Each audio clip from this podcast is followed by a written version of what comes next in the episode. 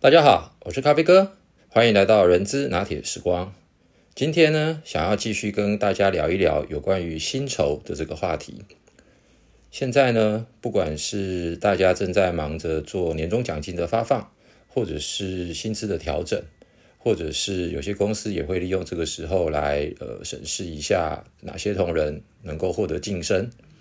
那每家公司其实都有它不同的标准跟它的制度。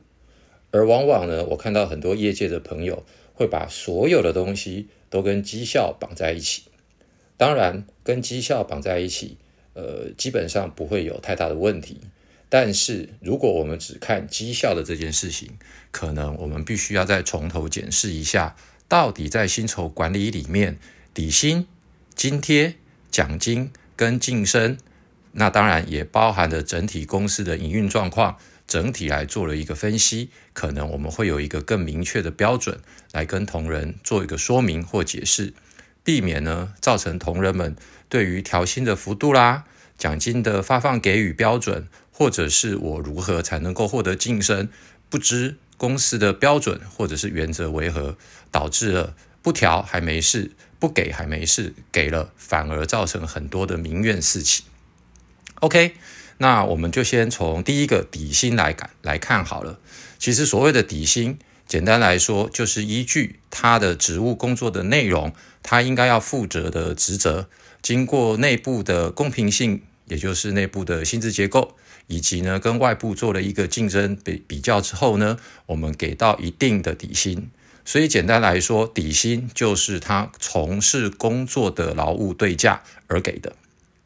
好。那第二个，有很多公司会有很多不同的津贴名目，因为呢，可能有些人住的特别远，比如说他是在台北，但是呢，他必须要到新竹上班，或者是呢，他在桃园，可是呢，他必须到台北来工作，所以有些公司就会给了不同的名目，可能是交通津贴啦，或者是住房津贴，或者是他担任了某个岗位的小组长。但是他又不是正式的百分之百的代人主管，所以呢，会给了一些所谓的主管津贴等等。好，津贴的部分呢，呃，原则上是这么说，就是因为补偿他必须要来工作所产生的不便，或者是额外增加的部分，我们就称之为津贴。那比如说，也有一些呃工厂，它可能是四班二轮制。他要轮小夜班或大夜班，所以有些公司也会给所谓的小夜班津贴，或者是大夜班津贴，还有呃午餐费等等。那在这个地方要跟各位朋友说一下，如果是用津贴的名目给予的话，它就必须要含在底薪里面，作为劳健保投保的集聚。我们并没有办法因此而把它减除。也就是说，举例，我的底薪是四万块。我的交通津贴是两千块，那我们就必须以四万两千块作为它的整体薪酬，去对照所谓的劳健保的投保集聚，并且提拨百分之六的这个劳工退休金的这个雇主的提拨。那但是有些时候公司会把它变成是叫做费用，也就是你凭单据来报销。比如说我给你的交通津贴的上限。变成是交通费补助上限为两千，那么依据会计原则，你可以凭过路费，你可以凭加油的发票来作为合理的报销，此时它就可以不用被纳入在投保的总额里面。那到底哪个好，哪个不好？其实各有优缺点，就依据公司的内部行政流程，还有公司所设计的薪酬结构去做定义喽。好，那第三个，我们来讲奖金。奖金的部分呢，大家一定都会直接联想到，就是因为我的表现不错，或者是公司营运不错，所以呢，用以呃肯定或者是慰劳同仁。所以呢，奖金的名目有非常非常的多。以整体来讲，可能是公司整体的呃营运绩效非常好，所以呢，会有所谓的营运的这个盈余提拨。那大部分的公司章程可能都会定，举例每年盈余不低于。百分之零点五作为提拨，或者是在更更早以前，有些公司可能会提拨到百分之一、百分之二，甚至于是百分之五或百分之十。那这个就依据公司的营运状况，我们来做一个呃奖金的总额。那还有就是依据功能别，比如说有些是生产型的企业，那么它为了鼓励呃生产线的同仁能够提高效率，呃降低这一个原物料的耗损，所以呢他会定定出不同的指标，比如说当我在呃什么样子的毛利率，或者是当我在什么样子的人工成本之下。那所额外获得的利润就会提拨出一小部分出来，给可能是工厂的同仁们，作为是叫做生产奖金。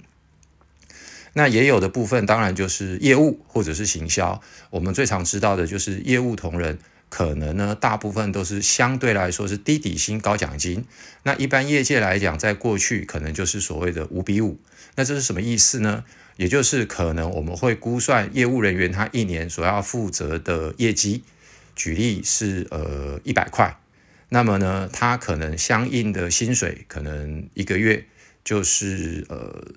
三万块，但是呢，他如果能够百分之百达成业绩目标，他可能就会额外再拿到三万块的奖金，可能是按月或者是按季或者是按半年。那当然也不仅仅只是按照他的业绩达成，可能还会有其他的参考指标，包含的是可能新客户的开发数、旧客户的流失率，或者是新产品推广的呃成效等等。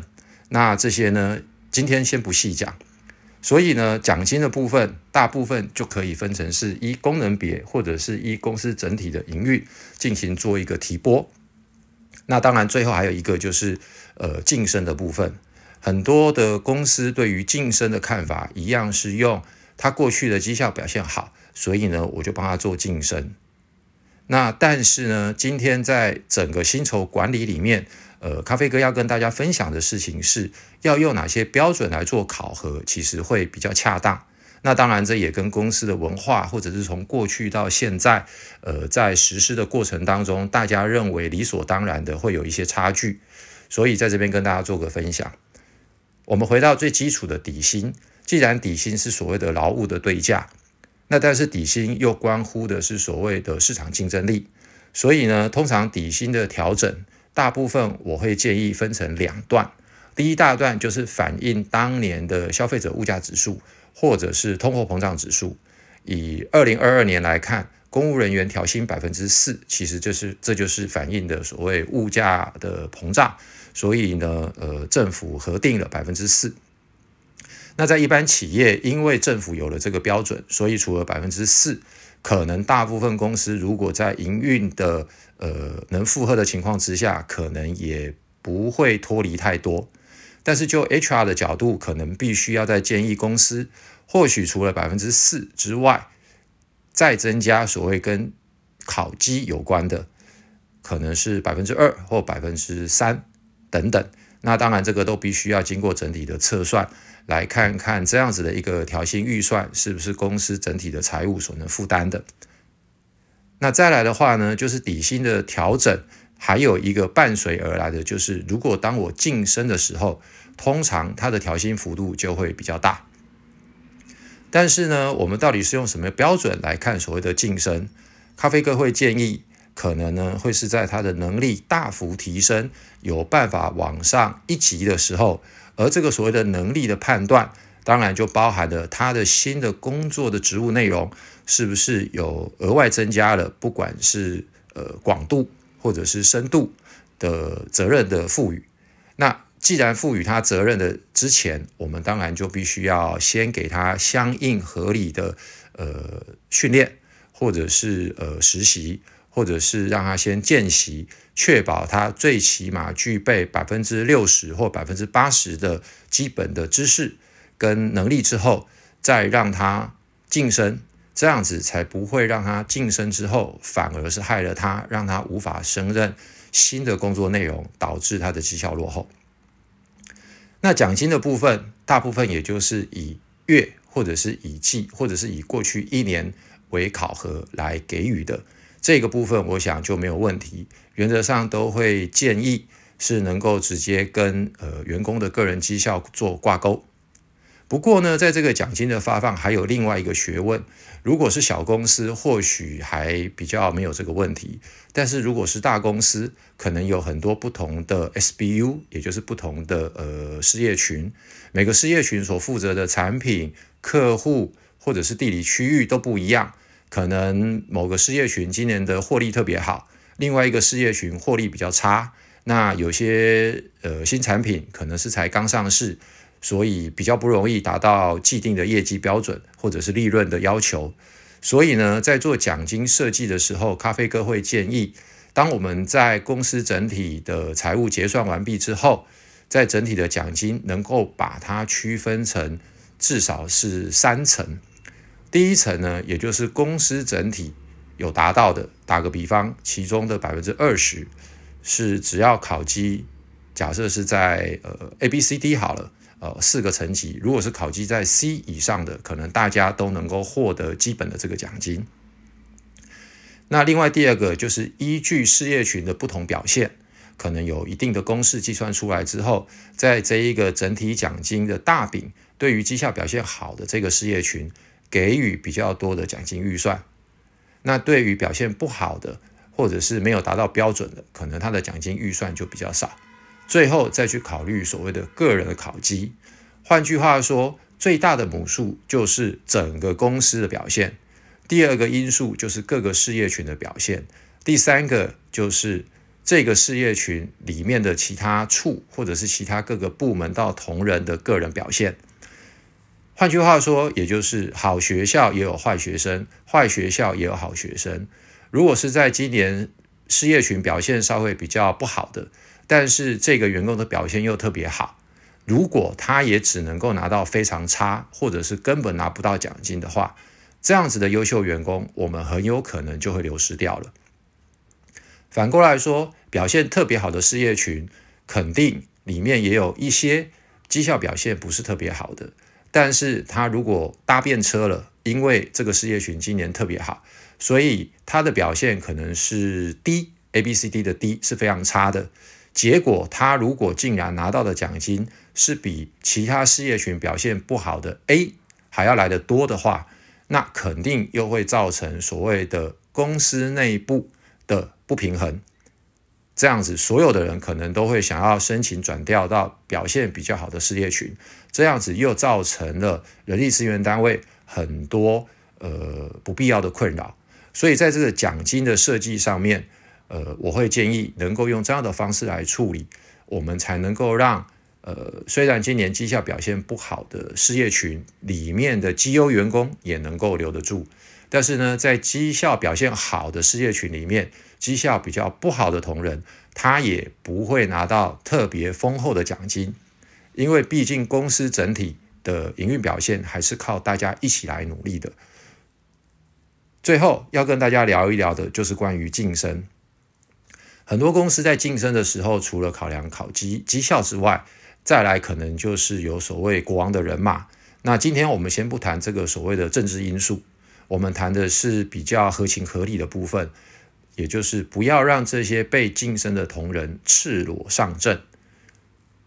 也就是说呢，能够让他在准备晋升前的半年到两年左右，视他的职位高低，相应的给予到他下一个职业发展所应该必备的，不管是专业知识，或者是公司内部价值链的知识，或者是整体的产业知识，来设计出来。每一个职等，或者是每两个职等，他所应该事先所受到的训练，而且经过上课之后，还有相应的实作，或者是相应的专案，或者是相应的任务，来某种程度的让他先熟悉跟上手，这样子我们就可以确保他未来在晋升的时候，能够容易的完成他以后新的工作内容跟任务，而不会让一个。很好的员工，因为晋升之后反而流失掉了。OK，今天呢就很简单的跟大家聊一聊这几个薪酬的问题。那也欢迎各位朋友，如果对于今天的题目有任何的反馈或不同的看法，跟公司内部很好的做法，也欢迎各位朋友能够在底下留言，让我们一起来了解一下还有哪些不错的做法喽。好，谢谢你，拜拜。